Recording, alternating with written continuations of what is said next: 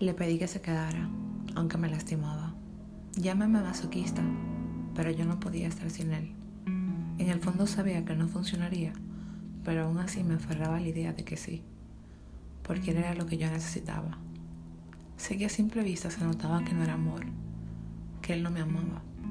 Eso no me importaba, porque pensaba que con mi amor sería suficiente, pero simplemente no lo fue.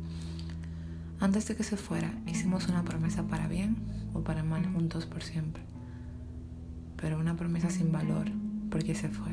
Aunque le grité que se quedara y le supliqué que no se alejara, él ya había tomado una decisión, la cual a mí no me incluía. No le importó irse. Me dejó con todo el amor que tenía para darle, porque él sí sabía amarse.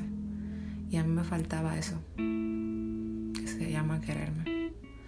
Porque si me hubiera amado como lo amé a él, yo no hubiera estado con él.